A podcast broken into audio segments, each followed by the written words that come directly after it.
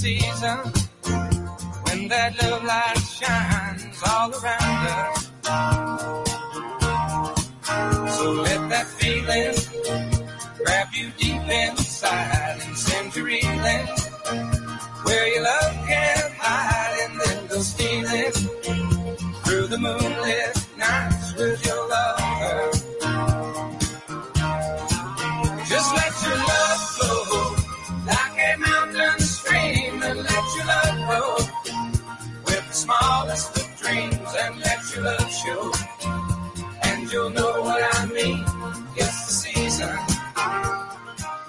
Hola, ¿qué tal? Bienvenidos, bienvenidas. Eh, pues otra, otra semana no, pero otro día más, digamos, a Remember, ese podcast que tanto nos gustó, que también nos lo pasamos hablando de la serie de Leftovers y que hoy convertimos en una especie de híbrido entre Remember y La Constante porque, en fin, en Remember hablábamos de The Leftovers, pero hoy tenemos que hablar de Damon Lindelof, un, posiblemente un dios para los tres que estamos aquí hoy.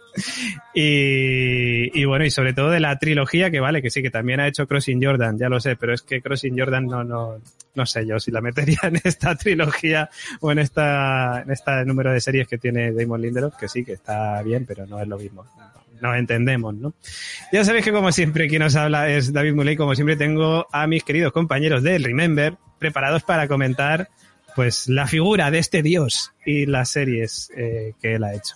Saludo en primer lugar a mi querido Nico Frasquet. ¿Qué tal, caballero? ¿Cómo andamos? ¿Qué tal, David? Pues muy contento con este Remember de Remember. Sí, La eh, verdad es que teníamos muchas ganas y, y qué guay, qué guay. todo muy Remember. Había pensado incluso con empezar con música Remember, ¿no? Ya para que fuera todo tal. Pero bueno, de todas maneras, este tema eh, de Bellamy Brothers yo creo que muy nuevo tampoco es. Entonces, bueno, también nos vale. Iván Ferreiro, ¿cómo estamos, caballero? Pues muy bien, aquí estamos eh, deseando charlar con vosotros. Yo, la verdad, si os digo la verdad, no tengo ni idea de lo que hace Lindelof en su vida privada ni cosas él. Solo conozco esas tres series. Vamos a hablar de los ligues de Lindelof, de pues la talla de calzoncillos de Lindelof, de qué le gusta beber. Ni a- nada que haya, ni nada que haya hecho con anterioridad. No tengo ni idea de, de, de él. A aprender con vosotros. A lo mejor, bueno, eso también es, es totalmente cierto. Yo tampoco sé nada de la vida privada de Lindelof. Tampoco me interesa, la verdad. Me interesa más bien su, su trabajo.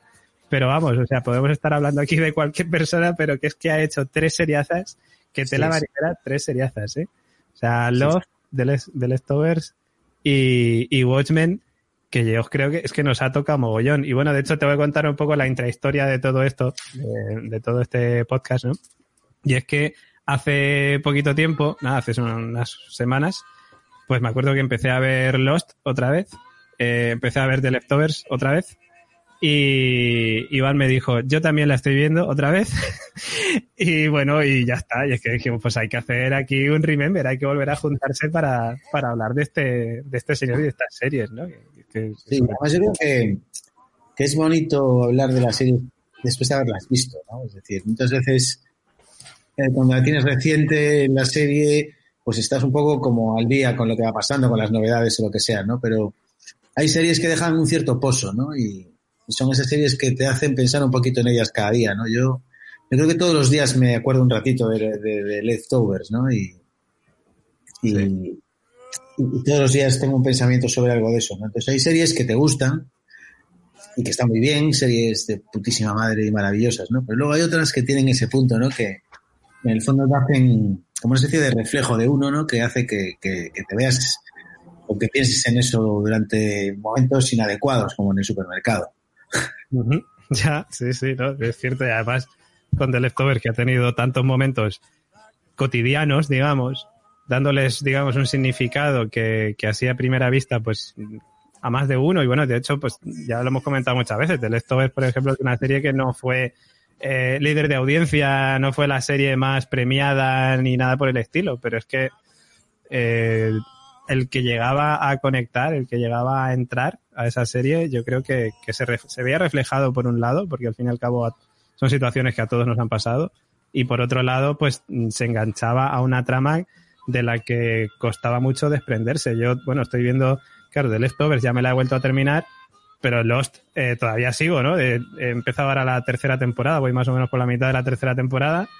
Y, y es que, claro, se acabó de Leftovers y dices, joder, es que Lost me gusta, ¿no? ¿Sabes? Está ahí, pero, pero no sé. ah, Podríamos hablar de cuál es mejor, de cuál es peor, pero. Para mí hay, hay una escalera, ¿no? En estas tres series, ¿no? Es como, como Lost, que es como el principio de la idea y una forma de plantear las series, ¿no? Y, y de, y de cómo de cómo involucrar al, al, al, al espectador en series donde al principio unos te caen muy mal y otros te caen muy bien y cómo vas eh, viéndote en esos personajes y cogiéndoles cariño, ¿no? Pues, pues eh, tengo al que detestas en las primeras temporadas, ¿no? Y que le vas cogiendo cariño cada momento, ¿no? En, Lost me da la sensación de que Lindelof se muere de éxito, ¿no? Y, y llega un momento que se le hace tan grande el monstruo que ya no puede controlar su serie hasta el final, ¿no? Y, y- y tiene tantos frentes abiertos, ¿no? Que, que realmente, aunque a mí el final me gustó mucho, ¿sabes? Porque soy fan de la serie y porque creo que realmente lo importante, mucho, ya de- mucho más allá de los misterios, yo creo que era esa relación de los personajes, ¿no? Y yo creo que lo cierra muy bien con esa con ese final, ¿no? Donde, donde hay un reencuentro, que es lo que pasa en todos los finales de temporada de The Leftovers, es decir, todos los últimos episodios de Leftovers es un reencuentro familiar y un reencuentro de la gente, ¿no? una, vuelta a casa, ¿no?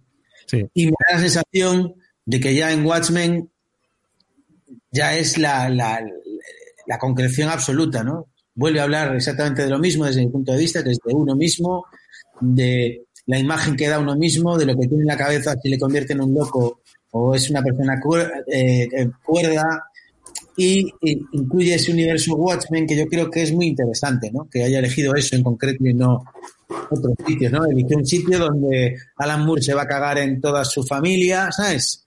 Donde no va a estar contenta el 99% de los lectores de Watchmen, ¿sabes? Y para mí hace una obra que el que no haya visto Watchmen puede ver perfectamente la serie y disfrutarla, ¿no? Te pierdes millones de detalles, porque ya en los pasaban cosas. En Leftovers había mucho que ver, mucho simbolismo y mucha cosa. Pero en Leftovers es todo el rato, ya es. Hmm. No para en Leftovers, en Watchmen no para jamás ya. ¿no? Sí. Hasta el punto que me encanta que el propio cartel de Watchmen te cuenta al final, ¿no? Ya. bueno, yo voy a, voy a hacerlo un poco por orden cronológico, aunque estoy seguro de que en algunos momentos, bueno, en algunos no, en muchos momentos es evidente, vamos a encontrar semejanzas entre las tres series, ya lo decía Iván. Eh, pero sí es cierto que para ordenarlo un poquito por orden cronológico, sí que he preparado la primera de ellas, Lost, y he preparado un vídeo eh, que bueno, para los del podcast, lo siento, mirad la emisión en directo, o mirad el YouTube nuestro, pero he preparado un vídeo con algunos momentos para que recordemos un poco los, para que lloremos todos juntos y, y luego la comentemos. Así que vamos allá. Vamos allá. Cuando estaba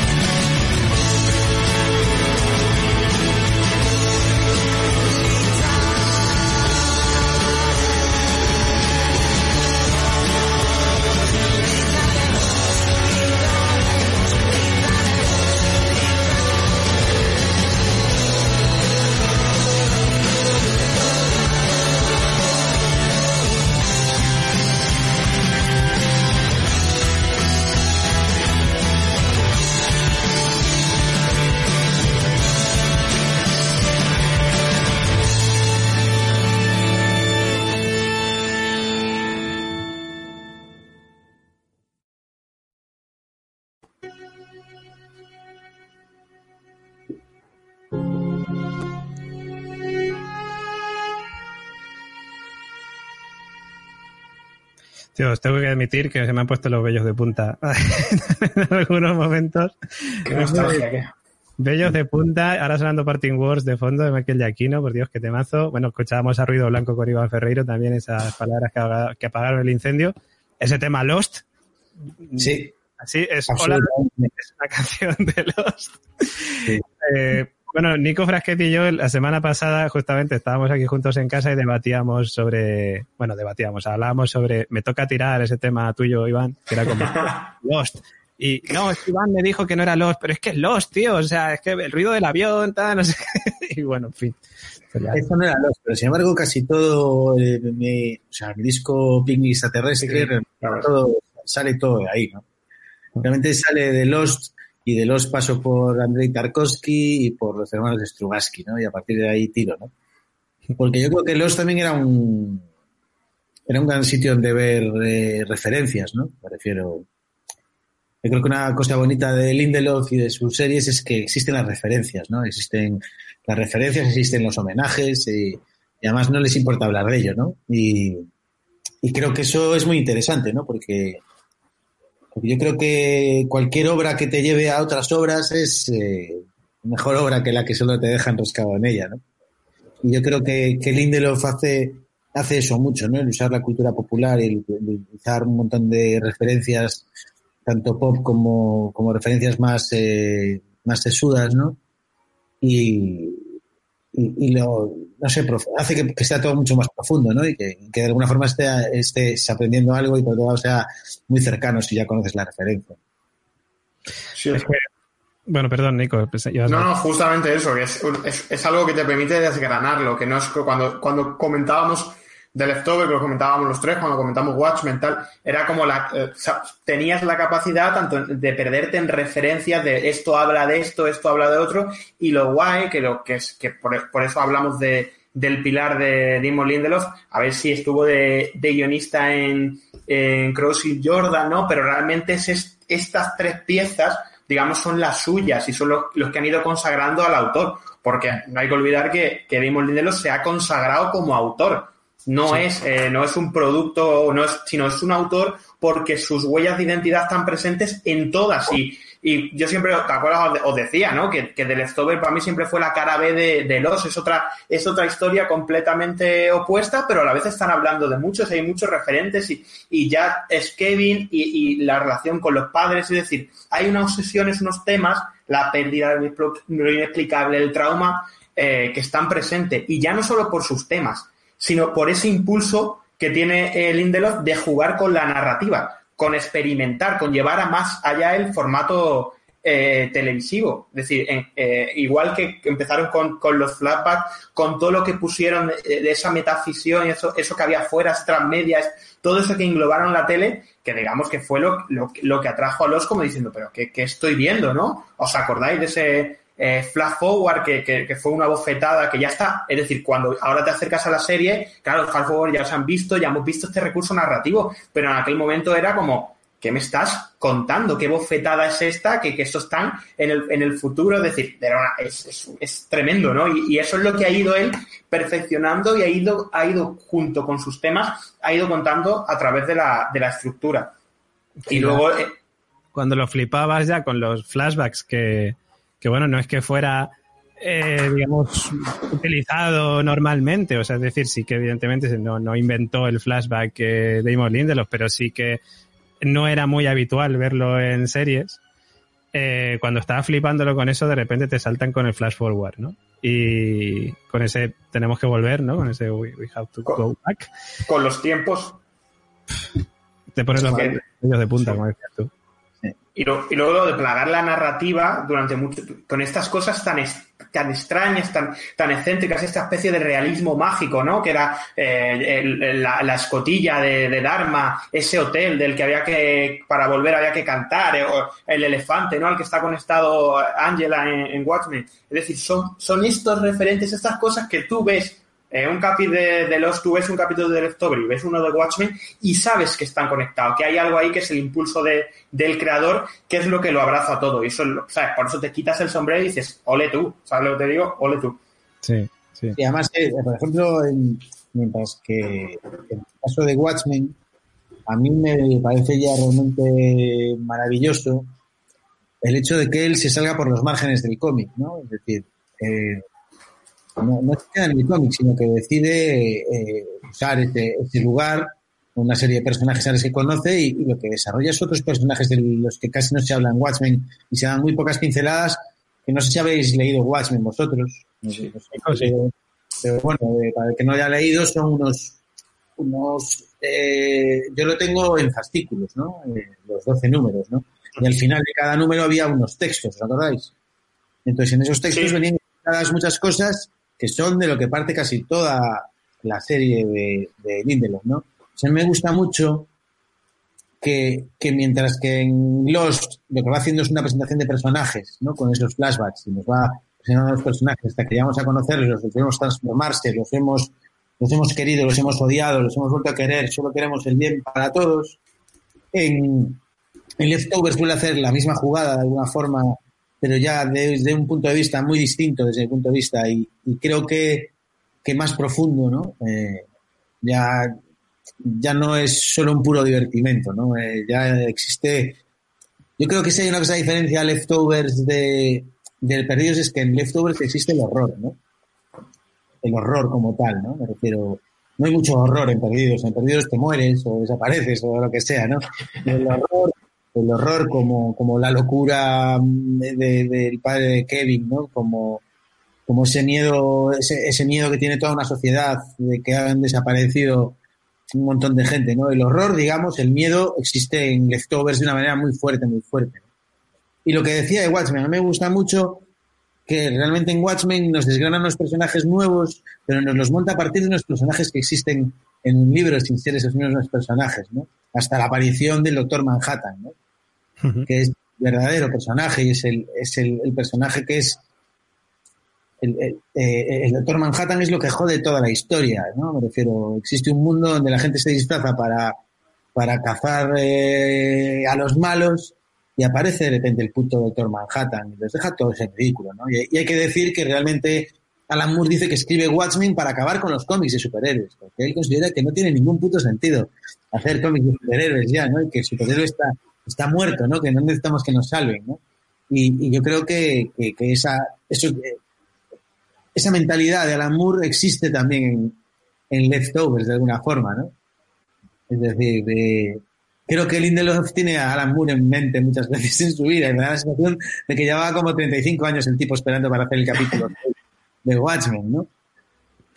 Yo creo que coincido mucho con las palabras que decía antes Iván, que decía eh, Lost es más, pro- o sea, The Leftovers es más profunda y Lost es más la diversión, ¿no? Y el entretenimiento y, coincido mucho, o sea, es decir, es que es como decías tú, es imposible no amar a los personajes de Lost, porque es que son seis temporadas con muchísimos capítulos eh, y es imposible no, no enamorarte de, de- de alguien, ¿no? O sea, yo por ejemplo estaba enamorado de Claire, a mí me gustaba mucho Claire, pero, pero bueno, en fin, eh, pues no encariñarte, digamos, de esos personajes, ¿no? Y es que al final, pues vivías, sentías lo que de ellos le estaba pasando. Eh, a- estoy, ahora que estoy reviendo la serie, joder, es que hay capítulos que son súper chorra. O sea, Sawyer y, y Hugo jugando al, al ping-pong. Me dirás tú qué, qué puede tener de divertido. Joder, pero es que ya les tenías cariño y ya es que les ves jugar al ping-pong y dices, qué bien que se lo están pasando bien estos chicos. Y Es- yo creo que Nico se da cuenta más que yo, ¿no? Que Nico se dedica a todo esto, ¿no? Pero da la sensación de que en Perdidos tenía como que rellenar minutos de, de Claro. serie, hacer veintitantos capítulos o no sé cuántos, ¿no? Y que ya en Leftovers ya le dieron dar como la oportunidad medio con, con, con pinzas, ¿no? no, te dejamos hacer otra serie. ¿no? El tipo dijo, voy a, voy a ir a lo mío, ¿no? Porque, porque antes decías que hay gente que no se engancha a Leftovers, y el otro día viéndola, eh, empecé- me di cuenta que la primera empieza muy fuerte, ¿no? Me refiero, es- parece mucho, es muy dura. Es decir, Leftovers es más dura de lo que, de lo que nos creemos los que nos gusta Leftovers, ¿no?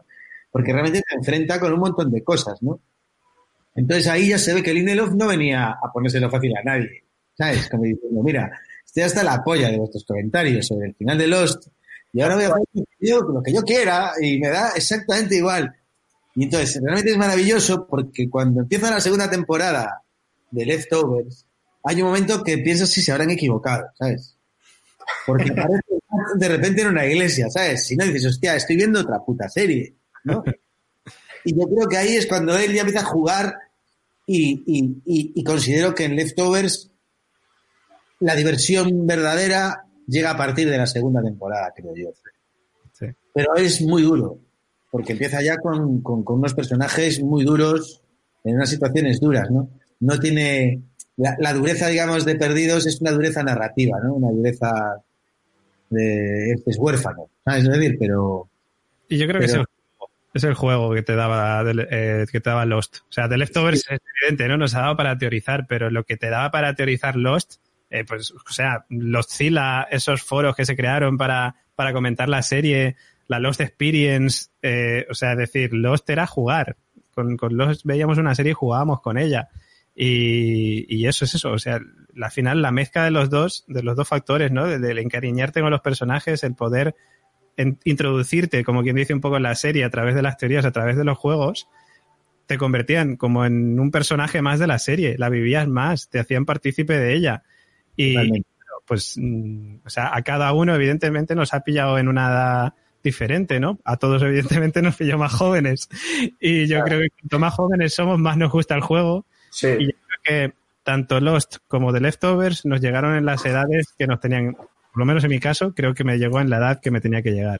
O sea, me llegó en, en una juventud de la veintena eh, Lost más animada, como quien dice, y en una madurez ya de la treintena, en mi caso, eh, de Leftovers, ¿no? Y, joder, es que son series que llegan mucho, llegan mucho al corazón.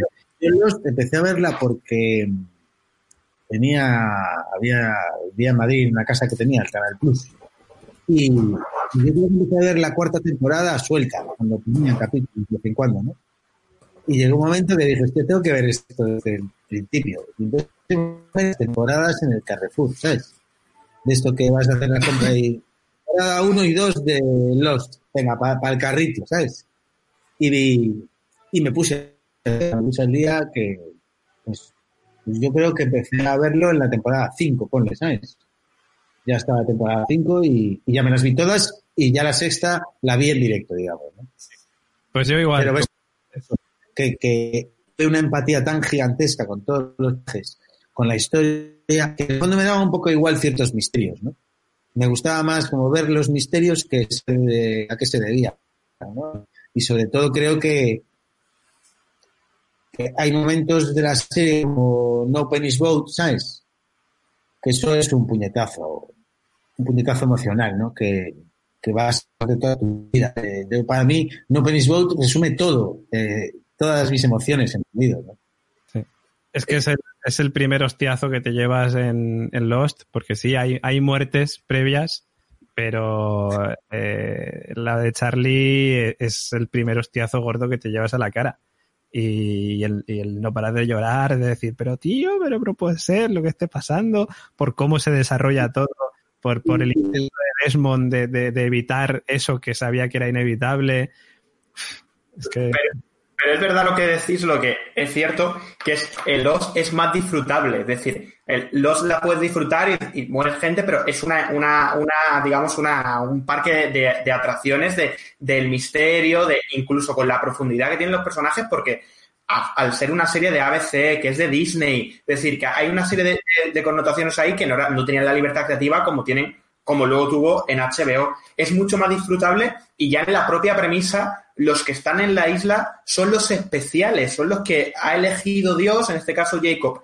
En The Leftover, HBO, de, que, que, es, que no es nada disfrutable, es decir, es, es, el, pa- el pasadizo de- del terror, ¿no? Es, hay mucha gente, lo, lo comentábamos aquí con, con, con amigos nuestros, que no querían ver The Leftover en la cuarentena porque decía que ya era demasiado malo el mundo, ¿no? Como para meterte ahí. Pero es justamente porque, al igual que en los eran especiales, en este son la gente que se ha quedado atrás, que no son especiales, que no se les da ningún tipo de, de respuesta, ni saben dónde han ido nadie. Y hay una cosa que es lo que hablábamos mucho cuando grabamos eh, Remember, cuando grabamos los podcasts, que es esa, esa historia sobre, sobre la depresión. Es decir, hay una, una frase, un, Jill en la, y su amiga, en la primera temporada, la hija de, de Kevin y su amiga, eh, le dice, para que lo sepas, eh, sí se puede estar bien. Es decir, hay gente que puede estar bien, ¿no? En el mundo en el que vivimos hay gente que puede estar bien a pesar de toda la mierda. Y ella dice, ¿tú estás bien? Amy, ¿tú estás bien? Y justamente en eso se basa todo. Es decir, es, es, es una incapacidad que es Kevin, ¿no? El, el gran representante, y Nora, con la pérdida de sus hijos, de la imposibilidad de estar bien de huir, de irnos, aunque siempre en, la- en los finales de temporada había un reencuentro, bus- huían, los personajes huían de esa felicidad hasta por fin, eh, cuando ya, ya están en, en otra galaxia, como digamos, se reencuentran en esa, en esa casa, ¿no? La, importancia, que siempre lo decíamos, de la casa, de ese instrumento de la casa, de la familia, de tal que, que en esta, en este confinamiento, en esta crisis que nos ha, que nos ha pasado y que en muchas, hay muchas similitudes ¿no? con, con este y lo inexplicable de la desaparición, como también la casa se ha convertido en un, en un pilar y en un ancla emocional para pa, pa, pa la gente. Mm, Sí. Hombre, yo creo que Leftovers, o sea, creo que la premisa es un tipo que tiene una casa que se le cae por todos lados, ¿no? Y es muy impactante cuando te das cuenta que su mujer no desapareció, que simplemente se unió a, a- a los putos locos de blanco, ¿no? Realmente a mí me gusta mucho Leftovers porque lo que se ve es qué pasa cuando no hay respuestas, ¿no? Que es lo que pasa continuamente ahora, ¿no? Eh, creo que, explica muy bien el mundo en el que vivimos, y explica muy bien por qué las fake news son también recibidas, ¿no? Que al final decir en Leftovers es que no podemos soportar la idea de no cosas, o unas respuestas, ¿no? Y vivimos en un universo donde no hay respuestas. Respuestas que sí van al camino. Nuestra querida de Watchmen al final del día, ¿no? Va a tener todas las respuestas convirtiéndose en quien se convierte, ¿no? Pero, pero creo que, que, que esa premisa de, de, la o sea, siempre se ha dicho, ¿no? El ser humano, el cerebro no está preparado para, no quiere la verdad, el cerebro, ¿sabes? El cerebro lo que quiere es una respuesta. Y si, pues, eh, eh, pues eh, tu padre ha tenido un accidente en coche, ¿sabes? Y, preguntas, ¿qué tal está mi padre? Y te dicen que tu padre está bien, a tu cerebro le vale, ¿sabes? Y no es la verdad lo que le hace sentirse mejor, es una respuesta, ¿sabes? Aunque tu padre esté mal y luego te lo vayan a decir, ¿no? Es decir, tenemos una cierta creencia a pensar que queremos saber la verdad. No, nosotros lo que queremos es saber algo, queremos tener una respuesta. Y, y en Lost, en, en Leftovers y en Watchmen se, se, se exprime esa, esa- ese principio del hombre, ¿no? De la curiosidad de necesitar saber sí o sí.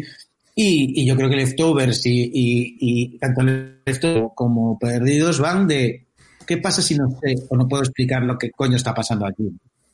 Es, es un desequilibrio que el ser humano no creo que esté preparado para, para vivir, ¿no? Y no hay más que ver lo que decías, hablabas de Jill, ¿no? Y de, y de cómo empieza Leftovers. Realmente la juventud está totalmente descontrolada, no existe el bien, el mal.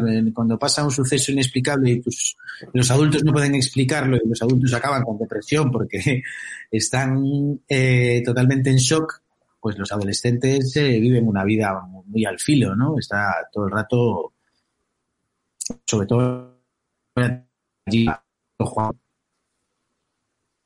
Ahí te hemos perdido un poquito, Iván, pero, pero creo que hemos captado el, concepto. Eh, yo con, bueno, voy a poner ya el intro que tenía de, de The Leftovers, ¿vale? Porque, bueno, como vamos saltando de, de, tema en tema, yo creo que da un poco igual. Sobre todo lo que pretendíamos con este podcast era eh, pues hacia nuestro friquismo. O sea, es decir, es lo que pretendemos siempre con todos los podcasts que hacemos. Eh, como cuando comentábamos de Leftovers, necesitábamos comentar la serie con gente. Ahora necesitamos contar las series de Lindelof con gente, ¿no? Y a mí, yo me acuerdo que cuando, cuando vi por primera vez de Leftovers, eh, iba a decir con vosotros, pero bueno, no es que estuviéramos juntos en el mismo sitio, pero sí que la, la vimos al mismo tiempo.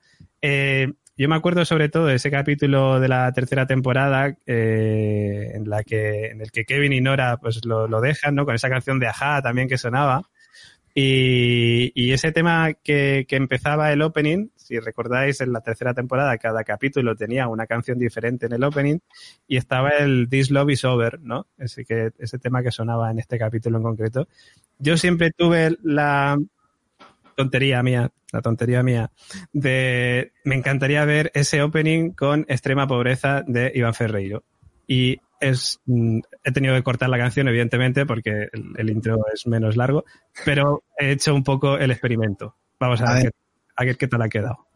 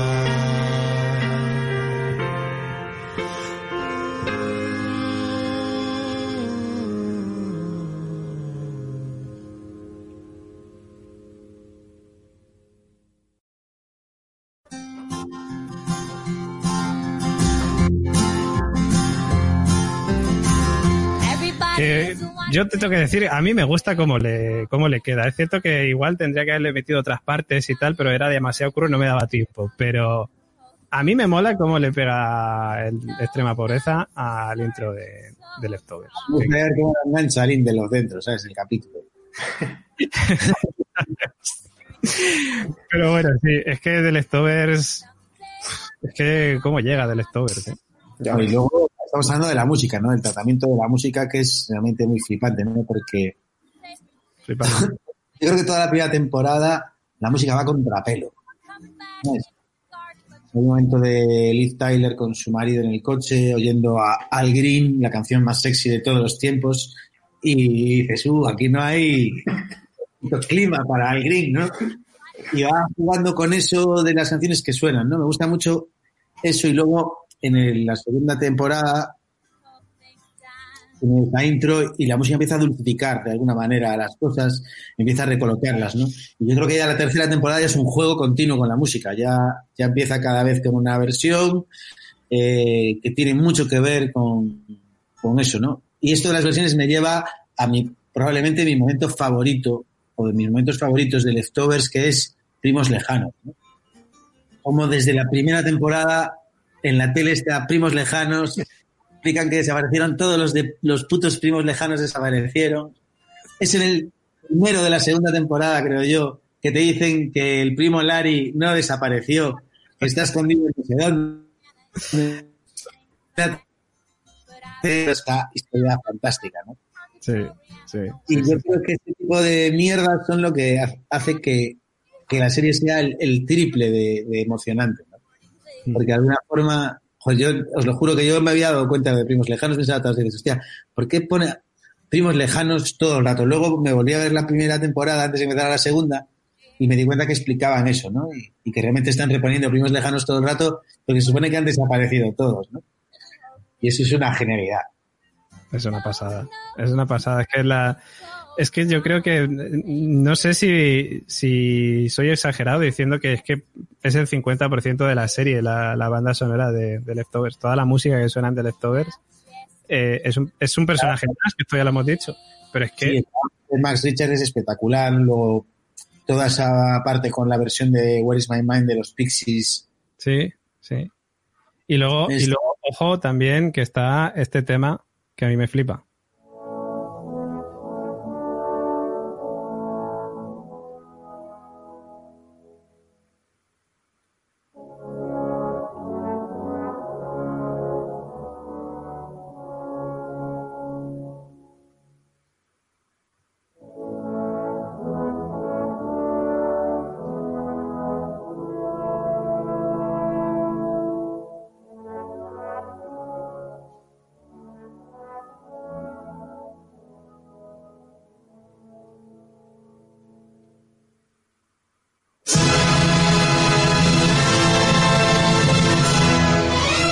Yo es que, mm, o sea, escucho este tema y lo primero que se me viene a la cabeza es Kevin Garvey vestido de blanco, presidente de los Estados Unidos.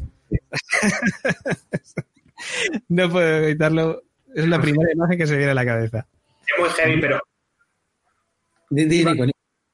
que digo que a nivel de lo que decías de, de la, de la música, eh, no solo se supo arrimar a muy buenos compositores en sus tres series, Giacchino, eh, Matt Richter en The Leftover, sino que el uso de la música, de, de- de- de tomar canciones eh, prestadas, ya se, se popularizó, digamos, en, con aquel, aquella apertura de la escotilla, ¿no? Y ese eterno Make Your Own Kind of Music. Y, es decir, eh, supo, ¿no? En- en- encajar en momentos y, y- lo tenemos aquí. Y, es, y eso es una de las cosas, una de las señas de identidad del propio Lindelof. Es decir, tú escuchas a Patsy Klein y a Willie Nelson en, en Lost y los escuchas también en, en, The Leftover y también escuchas en algunos momentos a Patsy Klein en... en- es, es, es acojonante. Es decir, son cosas que, que, que conectan. Es decir, que es lo que, lo que os hablaba antes de... Son tres patas de una, de un, de un mismo, de una misma mesa. Sí, y luego ya eh, en la música de, de Watchmen ya hay 27 jugadas que te hace en cada capítulo con la, música, con Ted Reznor y con Atticus. De tres que se que hacen, hacen verdaderas maravillas, ¿no? Hacen muy, muy de Watchmen, o sea, Te estamos Te perdisteis, ¿no? perdiendo bastante, Iván. Te perdemos bastante ahora mismo. Sí. A ver ahora. Ahora, Eh, ahora te he visto. Ahora peor. Pero, pero bueno, sí, que, que hablabas un poco también de la banda sonora de, de Watchmen, que por cierto, mientras lo recuperamos, a ver si la conexión a internet nos lo permite, eh, antes de empezar el podcast le he soltado un reto a Iván, que es ponerle uno de sus temas a Watchmen. Y bueno, luego ya cuando, cuando ponga Watchmen ya, ya veremos qué tema ha elegido. Eh, no sé si ahora puede ser que te hayamos recuperado. es Mm, Te vas, te vas y vienes. Así Oye, que hacer una. yo recomendaría reiniciar o actualizar o algo así. Vamos a ver si lo consigue. Nico, eh, es que heavy, es que es heavy, ¿eh?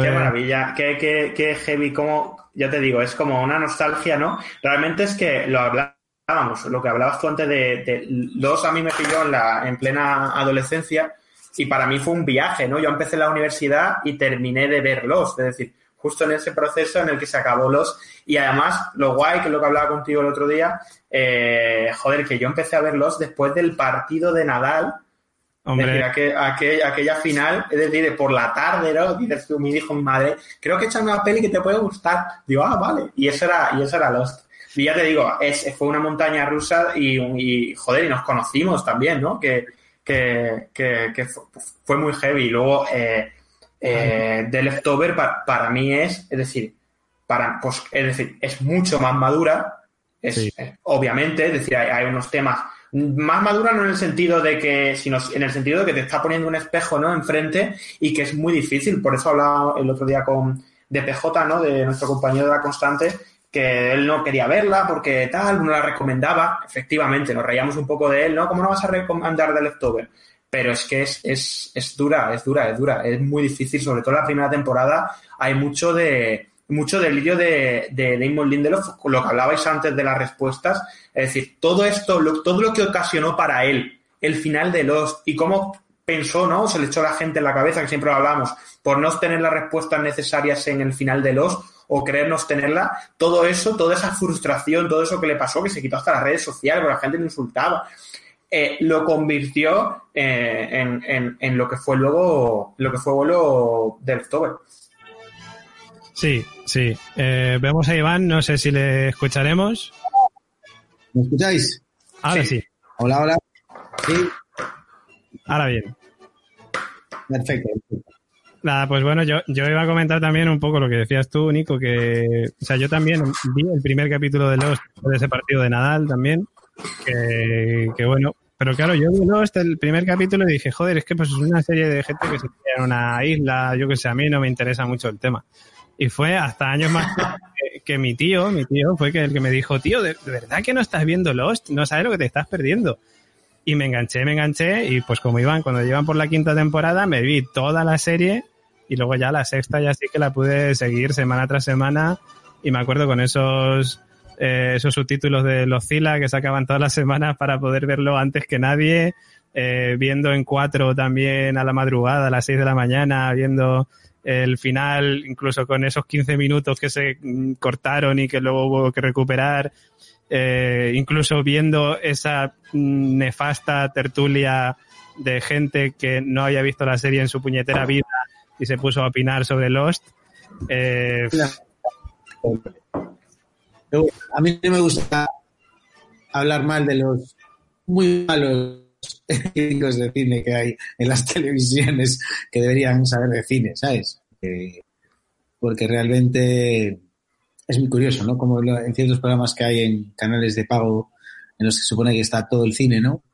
Rellenan con eso hay gente opinando sobre películas y series y tengo la sensación de que jamás coincide ninguna de esas personas en ningún gusto de ninguna serie, ni veo las series ni las películas de la misma manera que la ven estas personas. ¿no? Eh, fíjate que que un llamamiento a mi operador de teléfono para que cambie de, de- para que cambie de los porque nos boicotea claramente. El operador de teléfono nos boicotea. Pero lo que iba a decir es que luego es cierto que con The Last of Us pasó un poco todo lo contrario. Eh, o sea, la crítica fue muy buena. Eh, la mayoría de la, de la crítica hacia The Us fue muy buena. Eh, injustísimamente no se llevó ninguno de los premios, digamos, gordos, como podríamos decir un Emmy, por ejemplo. Pero, pero pasó lo contrario, porque por un lado no tuvo el gran público que tuvo Lost, pero el público que tuvo sabía a lo que se atenía, ¿no? Es decir, cuando, cuando empezó The Leftovers, yo creo que una de las primeras cosas que dijo Damon Lindelof fue es posible que no expliquemos por qué ha desaparecido el 2% de la población. Y lo dijo. No, no va sobre. No eso. No, sale, no va, lo explico claramente, es, no va sobre por qué desaparece. Claro. Va sobre los que se quedan. Efectivamente. Y a mí mucho esa explicación. ¿no? Que al final no se explicó lo que pasaba. Yo no me lo esperaba. ¿eh? Sí, pero lo guay es que al fin y al cabo tú te puedes hacer la. te puedes montar tu propia película. De hecho, pues en fin, lo, lo comentábamos en el Remember, en el capítulo final también, que al final tú podías, eh, como quien dice, eh, ejercitar, digamos, o utilizar tu imaginación. Y pues yo que sé, pues, por ejemplo, con el tema de Nora, podías creer que Nora viajó, Nora no viajó. Con el tema de Kevin, podías decir, bueno, es que a lo mejor lo que Kevin ha hecho en este mundo tal ha sido parar el apocalipsis. Eh, había muchas cosas, ¿no? Y, y yo creo que es uno de los puntos fuertes, ¿no? También de, de Lindelof y de, de Leftovers, el, el que haya podido, digamos, hacer que, que cada uno esté contento con el final. Es decir, que cada uno elija su propio final, ¿no?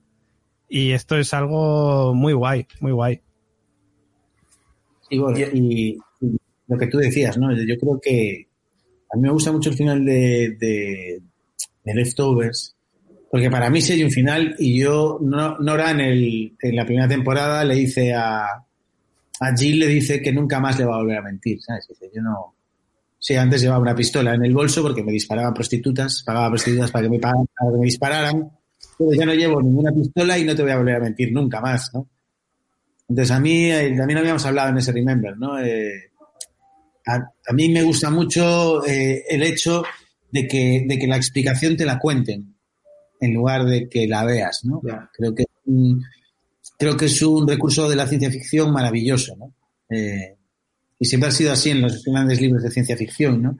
Mientras que muchas veces te describen, cuando tienes un libro de ciencia ficción y te describen mucho el final y te lo cuentan y lo ves de alguna manera eh, como un espectador más, no tiene el mismo, la misma fuerza que, que alguien que haya estado allí te cuente exactamente lo que pasó, ¿no? Porque es como más profundo. Y a mí eso aparte me emocionó muchísimo, ¿no? El hecho de que en lugar de intentar hacer un flashback y contarnos lo que había hecho Nora en todos esos años, ¿no? Que sea ella la que se sienta y se lo cuenta a Kevin, esperando que la crea, ¿no? Esperando que la crea, ¿no? Y, y el momento que ella dice yo te creo es realmente espectacular, ¿no?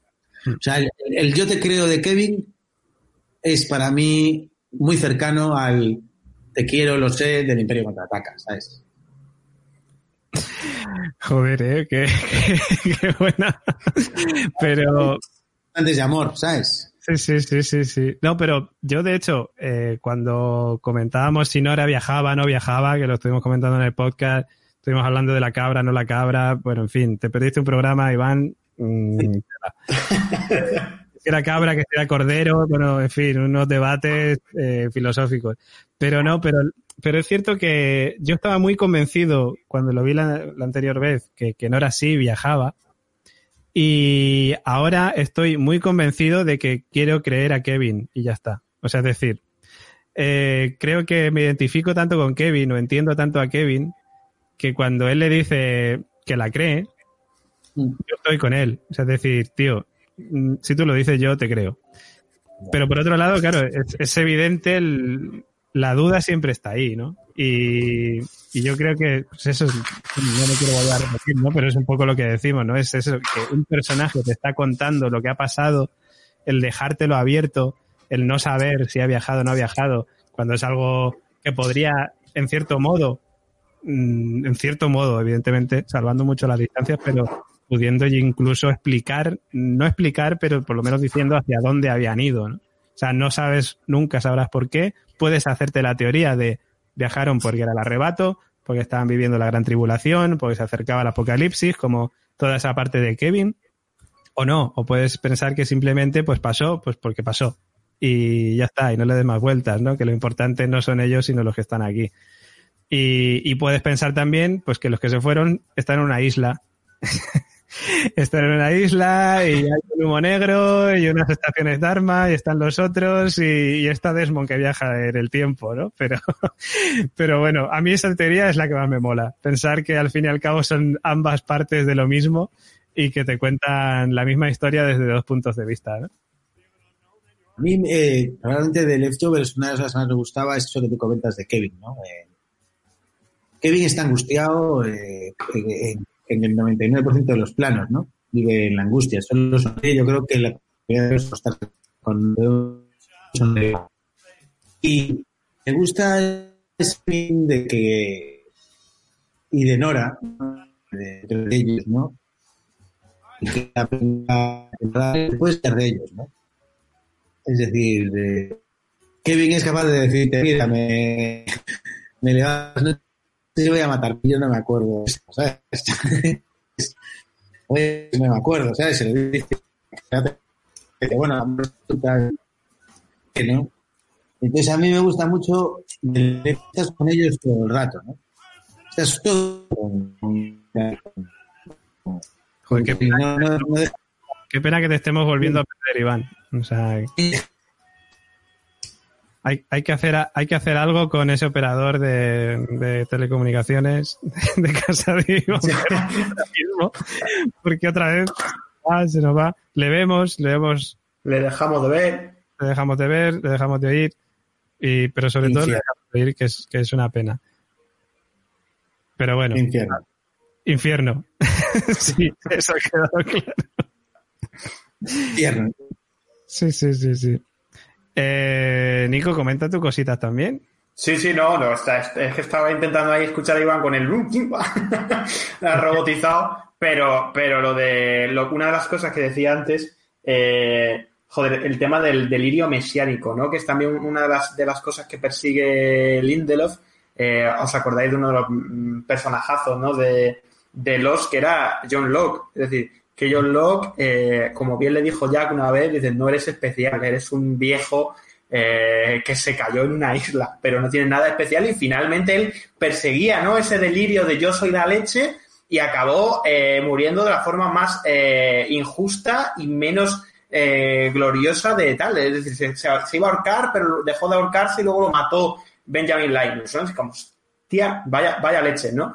Luego en The todo se centra en este, estos delirios mesiánicos, ¿no? Del padre de Kevin, del propio Kevin, que acaban en aguas de borraja cuando se, no, ¿no? Esa, esa escena maravillosa en el, en el, en el tejado, cuando se, no se acabó el mundo, ¿no? Nada de lo que perseguían era real, pero se han quedado sin familia, ¿no? Y dice, ¿y ahora, ¿y ahora qué? ¿No? ¿Qué cojones me estás contando de este eh, delirio mesiánico? Y esto también se persigue en, en, en Watchmen, ¿no? Llevado ya al extremo de gente, ¿no? Que cogiendo prestada, por supuesto, eh, el- eh, la obra de, de Moore, pero eh, realmente son gente que, se, se disfraza de, de superhéroes, ¿no? Y que van por ahí por la vida, ¿no? Como, venga, vamos, voy a ser un superhéroe, ¿no?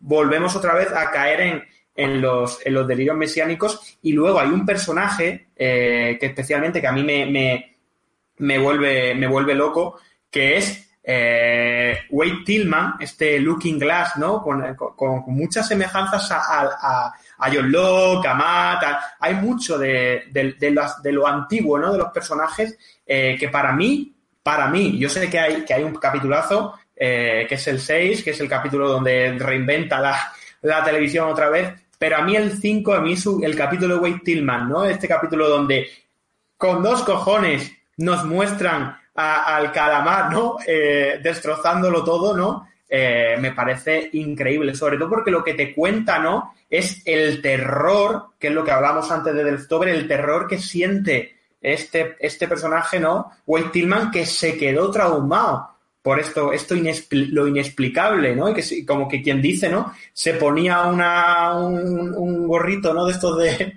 de papel de aluminio eh, porque estaba aterrorizado. Y, es, y, esa, y ese personaje tan, tan, tan, tan lastrado por su propia historia, por su propio trauma, eh, a mí me pareció de, quitarse el sombrero y que me recordaba en muchas ocasiones a- al, pasado, ¿no? De, estos personajes de los que hablaba de delirios mesiánicos. En Watchmen, yo añadiría que el, el fin de los personajes en Watchmen es convertirse en Manhattan y convertirse en Dios. ¿no? Lo que están todas las partes de Watchmen lo vas descubriendo a lo largo de, la serie. Dios, que es el mismo Doctor Manhattan, que todo el mundo achaca al Doctor Manhattan el hecho de que no hace todo lo que debería hacer, ¿no? Es un, eso es- yo diría mucho mejor, ¿no? Es como, es, en lo- es donde está, ¿no? porque el Explorer tenemos a, el santo en la el negro que abrazaba a la gente y la. El Sagrado Min. Efectivamente, ese mundo existe todo el rato, incluso, incluso, incluso eh, la segunda temporada se hacen con el negocio de Wayne, de, de los abrazos y de engañar a la gente. Eso lo hacen en las tres temporadas, tres personas distintas. Bueno, la madre de, de, de este está todo el rato, ¿no? Ella, que de Lori, Lori está todo el rato, ¿no? Pero, pero se dedican a, a- a, a dar a- amor y a curar a la gente porque ya es un truco que han aprendido de alguna manera, ¿no? Y yo creo que en Watchmen ya Lindelof ya va a lo más, que es convertirte directamente en el Doctor Manhattan, que no hay nada más grande que ser el Doctor Manhattan, ¿no? Sí, sí, sí, totalmente. Le faltó decir al Doctor Manhattan, Kevin, Kevin Garvey, cómete esta. Esto sí que es un superhéroe. Pero me, me gusta de Watchmen, me gusta también la idea de, de esas personas, el hombre más listo del mundo, ¿sabes? Esas eh, eh, existen en Leftovers, el hombre más poderoso del mundo y su hermano gemelo idéntico. Pues aquí existe el hombre más listo del mundo, luego está su hija, que es su nieta clonada, ¿sabes? Eh, los delirios, ¿no? De ser el más listo del mundo y cómo está viviendo realmente Bate, ¿no? En, en, la luna, de- en Europa, en la luna, viviendo en una cárcel, ¿no? Rodeado de clones, ¿no? Que, que, solo quiere privarse de ahí, ¿no? Y, y ese mundo, ese punto de, yo creo que Jan Watchmen es como todas esas ideas de Lindelof pudiendo llevar la máxima metáfora posible, ¿no? A la, metáfora más gorda posible y en un universo o en una, realidad paralela que muchos ya conocen, ¿no? Y eso yo creo que es, para mí es, o sea, yo estaba muy intrigado de qué coño va a pasar con Watchmen, ¿no? Veía, porque claro, al fin y al cabo cuando uno lee Watchmen sabe que Rozas dejó todo apuntado ahí, Rozas, ¿no? Y luego me gusta mucho de, de, de, de Watchmen que llega a las mismas conclusiones que en Lost, ¿no? Y que probablemente también en, en, en, Leftovers de una manera, y es que los que tienen visiones mesiánicas, el que cree que puede salvar a todos, eh, acaba dándose un poco la vuelta, ¿no? Me refiero. Si hay una cosa que me gusta de Watchmen es que cuenta, habla mucho sobre la máscara, ¿no? Y sobre el poder que da la máscara a las personas, ¿no? Y que como una máscara, aunque la utilices para hacer el bien, te va a convertir en un pequeño hijo de puta en algún momento, ¿no? Y esa máscara me recuerda muchísimo a Twitter, por ejemplo, ¿no? A, Sí. a Twitter o la ¿no? Son como máscaras que se pone la gente, ¿no? Y con una máscara es más sencillo. Por un lado está el de cristal que se pone la máscara porque está aterrorizado, ¿no? Y el terror te ayuda a llevar una máscara. Y luego hay otros que se ponen la máscara porque realmente es la manera de que no se enteren de que es negro, ¿no? Eh, otros se ponen la máscara por no qué, otros se ponen la máscara, pero a todos les salió mal la puta jugada de la máscara, ¿no? El único que tiene poderes reales, que es el Doctor Manhattan, en el fondo no desea tener los putos poderes porque todo es intrascendente, ¿no? Eh, de alguna manera.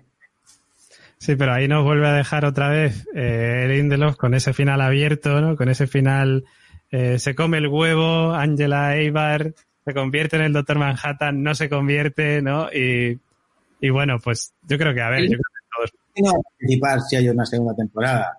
Dijeron, renovamos temporada. Y él dijo, será sin mí, porque yo ya he contado todo lo que tenía que contar, ¿no?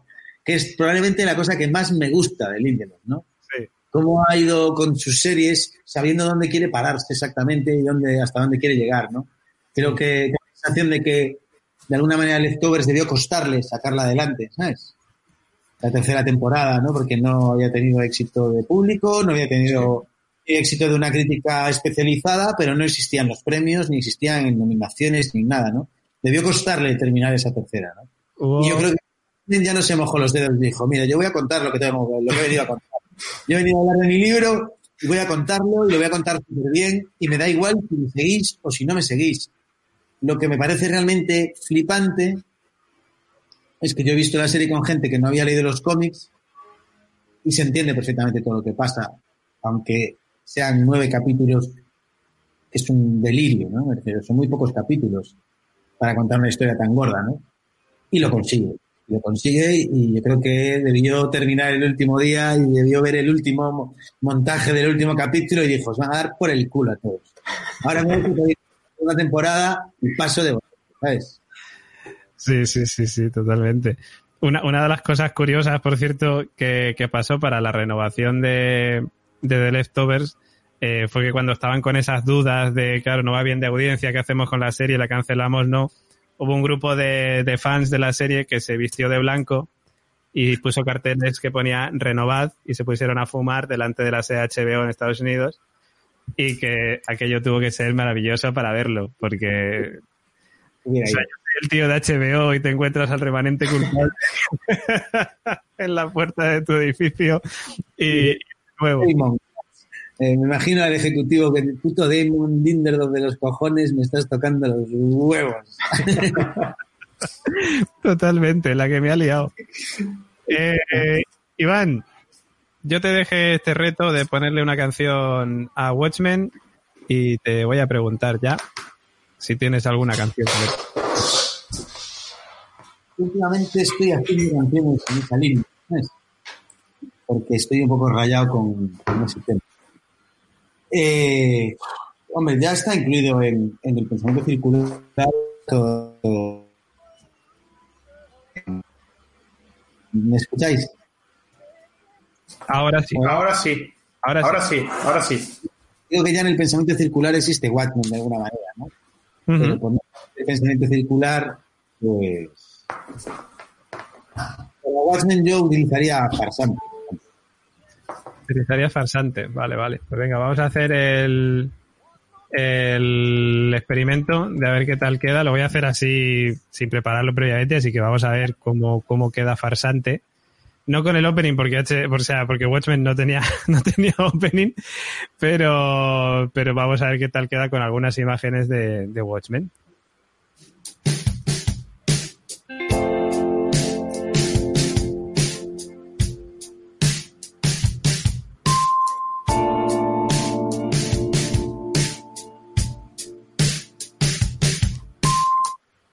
¿Quién era antes de tropezar contigo? No soy de nadie y me dejé caer por los caminos que se van estrechando, los que me fueron atrayendo a este lugar desde la calle del gato abandonado, acostumbrado a pelear para olvidar.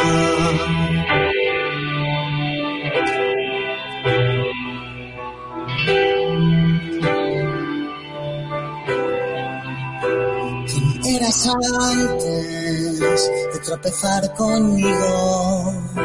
No eras de nadie y te pegaste a mí.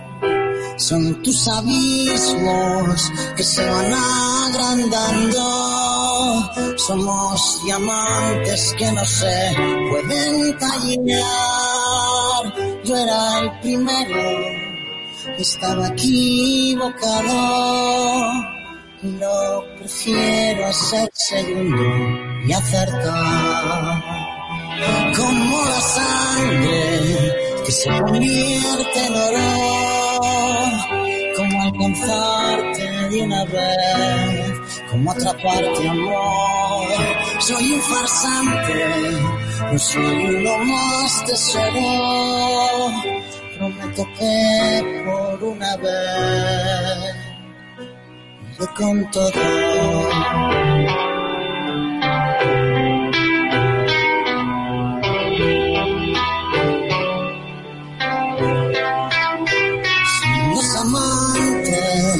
Los que siempre se ahogan, los que respiran el presente, nada más, como una broma terrible y cegadora, tan deslumbrante como lo es la libertad, como la sangre que se convierte en oro como alcanzarte de una vez, como atraparte.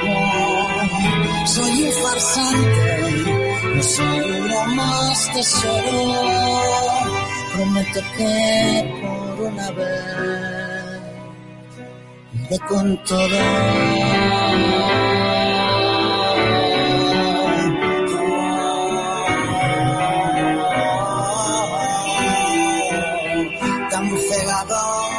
Oye, pues, a ver, mm, escuchando la letra, conociéndola, habiéndola escuchado tantas veces, eh, sí que le pega.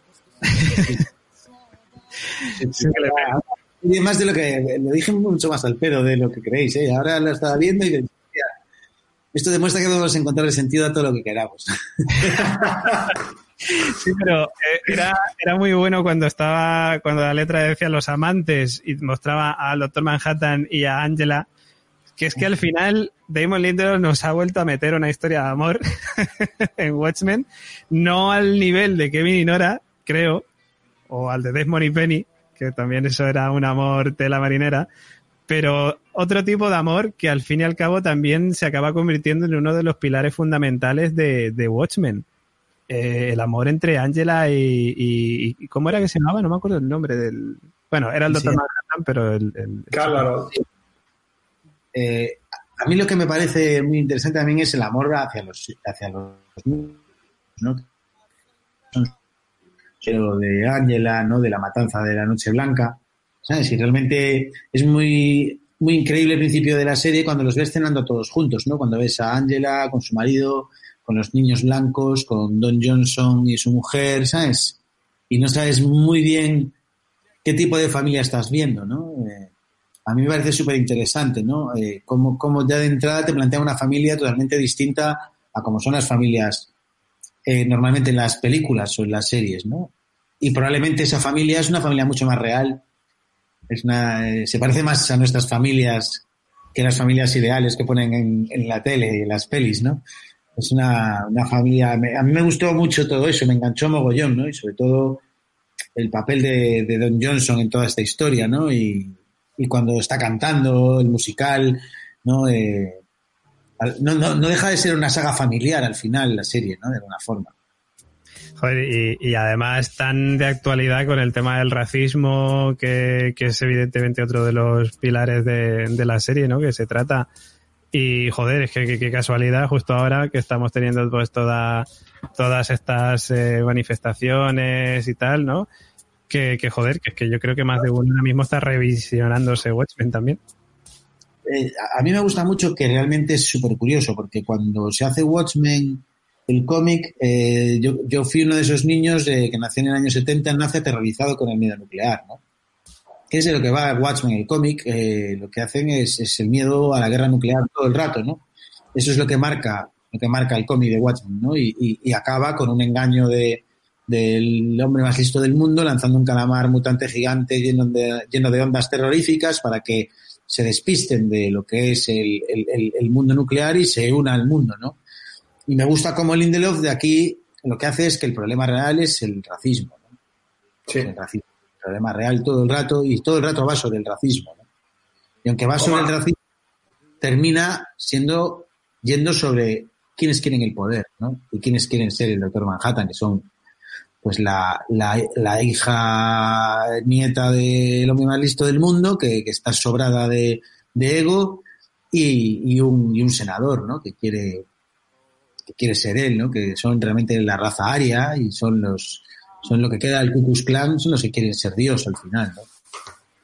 ¿Y cómo arranca la serie? Dios acaba siendo una, una mujer negra, que es lo que siempre he creído que es Dios. Y, la serie arranca con, con, con, con, una matanza que creemos, es decir, que, es, que es un hecho histórico, pero que creemos en la primera clave, dices tú, anda, es ficcionado, ¿no? Este, este, este elemento ficcionado que he metido aquí, dices, sí, es un elemento, es, es un, una, una, cosa concreta histórica, de la que se basa todo, de la que te, la que te muestra el estilo de lo que pasaba, ¿no? En The Leftover, que, te, que con el principio te contaban de qué iba a ir, ¿no? Desde ese momento en las cuevas, con la, pues lo mismo, es decir, y es, es tremendo, dices tú. La leche, ¿qué está contando aquí? Y tuvo, la, tuvo el ingenio. Y a la vez es Krypton y el nacimiento de Superman. Es como sí. unos padres que meten en una nave a un niño y lo, y lo sacan del planeta que está siendo destruido, ¿no? Un, un, un, Superman que no sabes quién es todavía y que vas a saber en el capítulo 6, en el puto capítulo 6 vas a saber que se justicia encapuchada, ¿no? Y que realmente el traje de justicia encapuchada no es un disfraz eh, que haya preparado en su casa, sino que lo iba a colgar con un puto saco en la cabeza, ¿no? Entonces, realmente a mí ese, ese tipo de relaciones que hace Lindelof en Watchmen me parece muy fuerte, ¿no? Porque, porque, ya está como en la fantasía tonta- total, contándote ya la verdad absoluta sobre el mundo, ¿no? Y sobre lo que tienes que tener en el mundo, que es del racismo y de las máscaras, ¿no? Y, de- y- y- y ten mucho cuidado lo que haces tú con tu puta máscara, ¿no? Porque, porque, porque aquí en Watchmen la policía lleva máscaras porque les, les jodieron, pero cuando van al poblado ese a buscar pruebas no son precisamente los más molones del mundo, no son una policía. es la puta misma policía que estamos viendo ahora mismo en, la- en los telediarios, ¿sabes? Una pandilla de fascistas, ¿no? Que a mí me gusta mucho eso de Watchmen, ¿no? Porque Watchmen, en el cómic, mucha gente cree que Rosa es, un, es, es su ídolo, Rosa, y Rosa, que es un puto loco, que es un fascista, un hijo de puta y un sociópata, ¿no? Y me gusta mucho que Lindelof lo deje claro al final de esta serie, diciendo, cualquiera que se pone una máscara es un hijo puta y un fascista, y Rosa será lo puto peor, y todos los que lo tengáis de héroe es que estáis locos, y sois unos misóginos, sois unos homófobos y unos hijos de puta, ¿sabes? Claro. Y- Y, y bueno, y luego, por supuesto, siendo Lindelof, también nos tenía que dar parte al juego, y el juego en Watchmen es Osimandias. O sea, es. Nosotros teníamos a nuestro compañero, al señor Oráculo, que él solamente hablaba en el podcast cuando salía Osimandias, para teorizar dónde estaba Osimandias, qué hacía allí Osimandias, por qué. Eh, pero yo creo que también esta serie también ha reivindicado un poco Osimandias, o sea, es decir, reivindicado en el aspecto de es un hijo de la gran puta, ¿no? Pero, tío, es el que le da para el pelo a Lady Tribu y al final te alegras porque dice, joder, mm, por lo menos le ha merecido a esta tía, que era su propia hija. Siguiendo un plan del, del doctor Manhattan. Claro, claro. Es decir, los Simandias zafa bastante bien para de puta que es. Que mira la de tíos que quema en su obra de teatro anual, ¿sabes? Hostia, él no tiene ninguna empatía con nadie más que consigo mismo, ¿sabes? totalmente. Es el egoísmo puro y duro. Es, es un poco, a ver, haciendo símiles, que evidentemente hay que hacer símiles. A mí me podría hacer el símil con Sawyer al principio de Lost. Es muy, muy egocéntrico, muy egoísta, muy tal, y, y se cree, digamos, más de lo que es, ¿no? Y, y yo creo que, que con Osimandias pasa un poco lo mismo. O sea, es decir, es un tipo totalmente egoísta que le sudan tres cojones el resto, solamente quiere su propio beneficio y que realmente se cree más de lo que es porque además es que es el hombre más listo del mundo. Entonces, claro, el tío pues tenía motivos y se le subió la cabeza, es normal, ¿no? O sea, eso le, pasará a mucha gente. Pero, pero sí, sí, yo encuentro, por ejemplo, esa similitud, ¿no? Pero es cierto que pese a ser lo que es, Osimandias es uno de los personajes más divertidos que tiene, que tiene Watchmen, ¿no? Yo creo que, siempre tiene, tiene que haber ese, ese toque, ¿no? Entre cómico y cabroncete, que, que al final acaba siendo Sawyer también en Lost.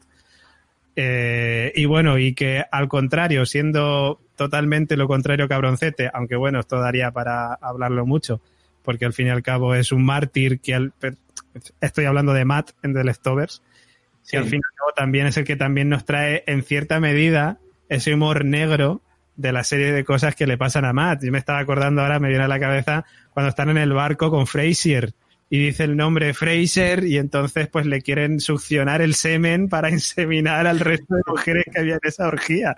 O sea, es buenísimo. Yo creo que siempre están estos... A ver, hay una serie de personajes que, que son Lindelof y que, y que están ahí y que tiene que haber una historia de amor. Eh, bueno, en Lost tenemos varias historias de amor, está claro. Eh, siempre la que más, por lo menos la que más me llegó a mí era la de Desmond y Penny.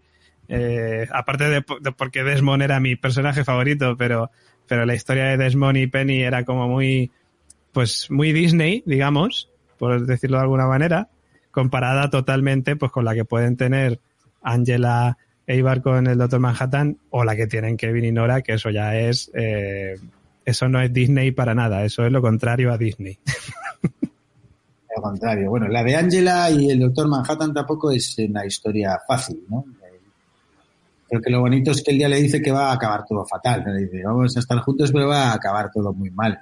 Eh, y tenemos que prepararnos para que ese mal que acabe, acabe lo mejor posible para los demás, ¿no? Pero, pero nos vamos a, las vamos a pasar canutas, ¿no? Eh, que realmente es, es lo que yo creo que mola mucho de- del personaje del Doctor Manhattan, ¿no? Alguien que realmente percibe el tiempo de una manera no lineal y está en todos los momentos a la vez, ¿no? Y, creo que está muy bien contada esa, ese momento con, con ella en el bar, cuando se la liga de alguna manera, ¿no? Y, y que el propio Doctor Manhattan se pone una se pone una máscara del Doctor Manhattan para hablar con ella, ¿no? Esa, esa parte me parece muy heavy, ¿no? Entonces me gusta mucho la historia de amor porque realmente no es una historia de amor fácil y ella ya es una chica dura, ¿no? Es una probablemente el único ser humano que va a ser capaz de, de aguantar lo que se viene, ¿no? No, y que, y que tal cual lo que hablabais antes de, de, la de las referencias a, a los y de cómo, cómo Damon Lindelof sí tuvo en cuenta, ¿no? Eh, su Watchmen cuando estaba todavía haciendo Lost es el- los paralelismos que hay entre eh, el doctor, el propio Doctor Manhattan, que vive el tiempo de manera no lineal, que está en aquí y allá, con ese Desmond David Hume, ¿no? De, de saltar en el tiempo y de tener una historia de amor eh, en el presente y en el futuro y en el pasado. Es decir, de repente hay dos personajes que, que, que se dan la mano, ¿no? A pesar de que están totalmente eh, dispares en el, en el tiempo. Y luego también lo que hablabais de la... Cuántica, ¿no? En los tres, de alguna forma, ¿no? Sí, tal cual. tres. Y, y luego el tema de, de, de- hablábamos, ¿no? De, de- a raíz de, de farsantes de las respuestas. Es decir, en, en los, digamos, que se perseguían las respuestas, todo era en pos de desentrañar los misterios, tanto los misterios de, de la propia vida, ¿no? De la propia existencia. En The Leftover es como, aquí no hay respuestas, no las busques porque no hay la ausencia absoluta de respuestas. Y en Watchmen hay respuesta, pero como dice este personaje Wade Tillman en un momento dado es, hay algo aquí que sea verdad, ¿no? Que de repente es como, las respuestas están ahí, pero esto es un juego y, y no, y no te creas nada porque todo lo que estás viendo no es real, ¿no? Es de repente estas tres cosas que persigue Damon Lindelof en sus, en sus tres obras, ¿no? De todo el mundo, el, el mundo respuestas, ¿no? Pero al final lo que hay es eso, la falta eh, de respuesta porque la vida es así. Yo creo que la respuesta lo lo único que deja es a las personas. Sí, El- Estamos viendo tanto en Lost como en, en- en- en estas, eh, pues, en las tres series, es a personas que sin las respuestas tratan de ir sobreviviendo, ir sobrellevando lo que llevan, sin, sin saber si van a tener las respuestas. ¿no?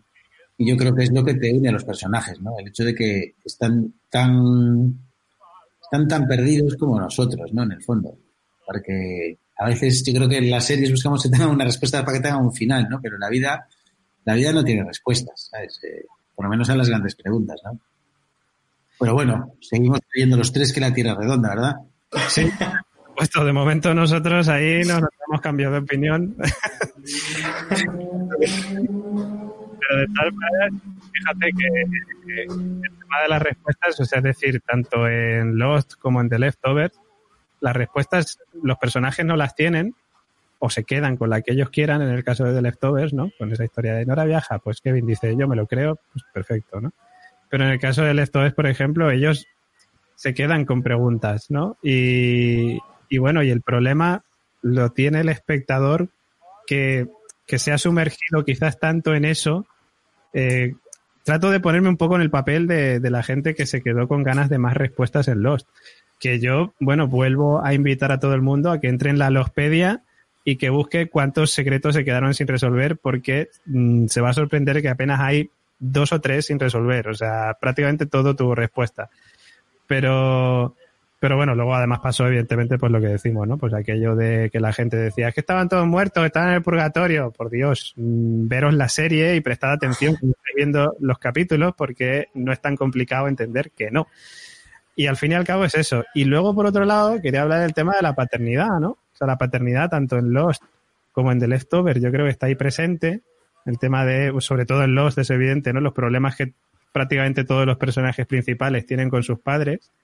Eh, y en The Leftovers, digamos que, mm, bueno, está ahí, pero más o menos. Y en Watchmen, recuerdo que, por ejemplo, eh, Justicia Encapuchada tenía el padre, ¿no? Que, que le pegaba, si no recuerdo mal, o que le maltrataba, o algo por el venga, Sada se va de Tulsa cuando son los, eh, la los. Y, y se va con un bebé que acaba siendo su mujer. Lo que pasa es que él es homosexual, ¿sabes? Vale, Él se eh, va con, con vale. el papel padre, que es el folleto de los nazis de la Primera Guerra Mundial, ¿no? Le piden a este chico.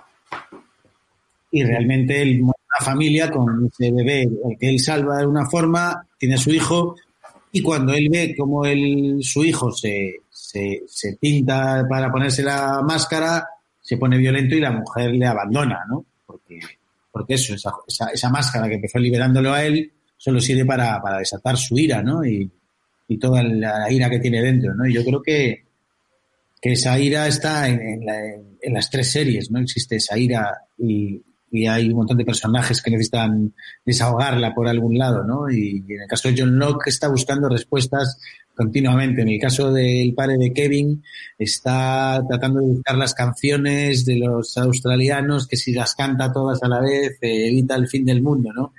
Eh, y Kevin está lleno de ira todo el rato, ¿no? Eh, y Nora está llena de ira, aunque, aunque intenta aplacarla todo el rato, ¿no?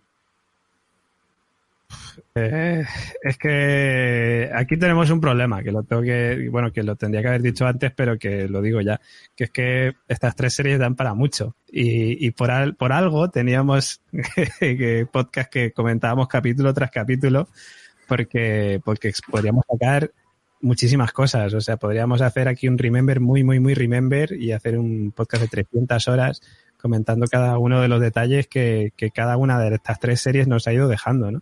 El más reciente que tenemos es el Watchpod, cuando hicimos el podcast de Watchmen, ahí comentando todos los capítulos, que Nico, yo me acuerdo cuando terminamos dijiste, bueno, pues hasta la propia, hasta la próxima serie de, de Lindelof. Sí, sí. Vamos a ver. Que le hay artículos de GQ de Ceballos, no sé si lo hicisteis. Sí, sí, sí, lo hice, lo hice porque además lo retuiteabas tú y, y- y- increíble. Era absolutamente maravilloso Sí. y que a los que hayan visto la serie se lo recomiendo mucho, ¿no? Y a los que la hayan visto también, porque, porque va capítulo por capítulo al día y es realmente revelador todo el rato, ¿no? Increíble, sí, sí, sí. Yo empezaba, de, de- de artículos. empezaba el podcast con, con ese tema que, que poníamos antes, ¿no? Que nos recordaba tanto a Matt, tratando de hacer siempre las mismas acciones para que Mary eh, volviera a despertar, ¿no? O sea, haciendo un poco el símil con nosotros, ¿no? Tratando de volver a, a recrear nuestro Remember para volver a, a sentirnos dentro de, de la isla, en este caso podríamos decir, o de Yarden, o, o de la propia Tulsa, ¿no? Aunque es cierto que en Tulsa no molaría tanto. Yo creo que, que Yarden y que Prefiero la isla. la isla mejor. Totalmente. Eh, y lo- quiero acabar eh, pues con una canción, porque ahora ya que tenemos que terminar, tenemos que volver a nuestros bunkers todavía. Eh, todavía queda un poquito de desconfinamiento. Bueno, por ahí van ya terminado, porque ya está en fase de nueva normalidad, me parece, en Galicia. Pero Todo el rato. Pero bueno, estamos en nuestros bunkers y qué mejor canción que escuchar en un búnker que pues esta.